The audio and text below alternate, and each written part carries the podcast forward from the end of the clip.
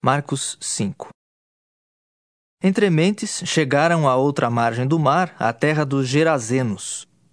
Ao desembarcar, logo veio dos sepulcros ao seu encontro um homem possesso de espírito imundo, o qual vivia nos sepulcros e nem mesmo com cadeias alguém podia prendê-lo. Porque, tendo sido muitas vezes preso com grilhões e cadeias, as cadeias foram quebradas por ele e os grilhões despedaçados, e ninguém podia subjugá-lo andava sempre de noite e de dia, clamando por entre os sepulcros e pelos montes, ferindo-se com pedras. Quando de longe viu Jesus, correu e o adorou, exclamando com alta voz: Que tenho eu contigo, Jesus, filho do Deus Altíssimo? Conjuro-te por Deus que não me atormentes. O que Jesus lhe dissera: Espírito imundo, sai desse homem. E perguntou-lhe: qual é o teu nome?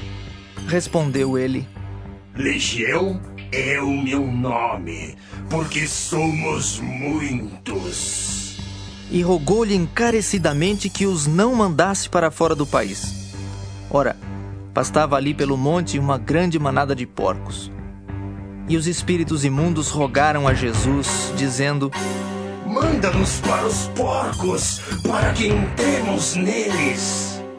Jesus o permitiu. Então, saindo os espíritos imundos, entraram nos porcos.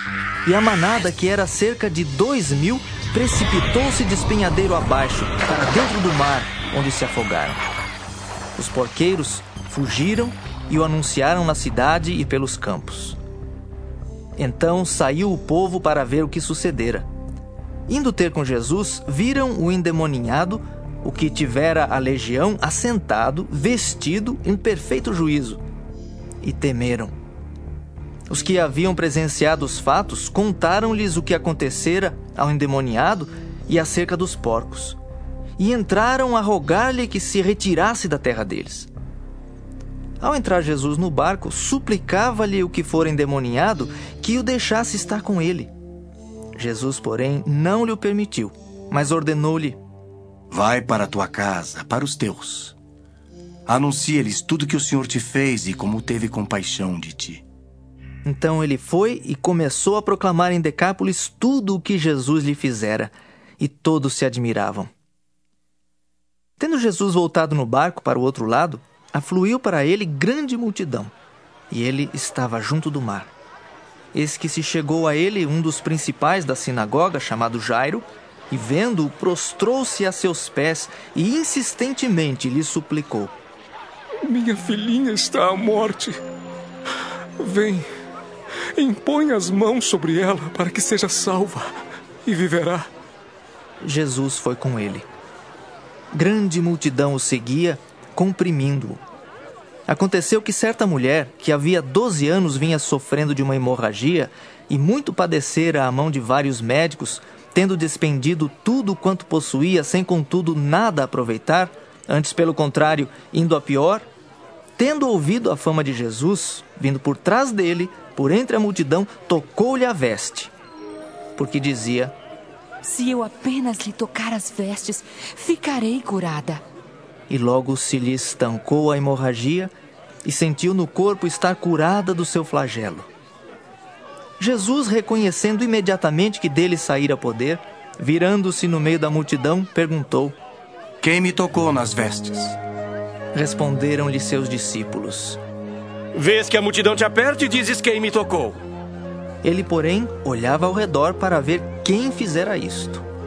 Então a mulher, atemorizada e tremendo, côncia do que nela se operara, veio, prostrou-se diante dele e declarou-lhe toda a verdade. E ele lhe disse: Filha, a tua fé te salvou. Vai-te em paz e fica livre do teu mal. Falava ele ainda quando chegaram alguns da casa do chefe da sinagoga, a quem disseram: Tua filha já morreu. Por que ainda incomodas o mestre? Mas Jesus, sem acudir a tais palavras, disse ao chefe da sinagoga: Não temas, crê somente. Contudo, não permitiu que alguém o acompanhasse, senão Pedro e os irmãos Tiago e João. Chegando à casa do chefe da sinagoga, viu Jesus o alvoroço os que choravam e os que pranteavam muito. Ao entrar, lhes disse: Por que estáis em alvoroço e chorais? A criança não está morta, mas dorme. E riam-se dele. Tendo ele, porém, mandado sair a todos, tomou o pai e a mãe da criança e os que vieram com ele e entrou onde ela estava. Tomando-a pela mão, disse: Talitá cumi.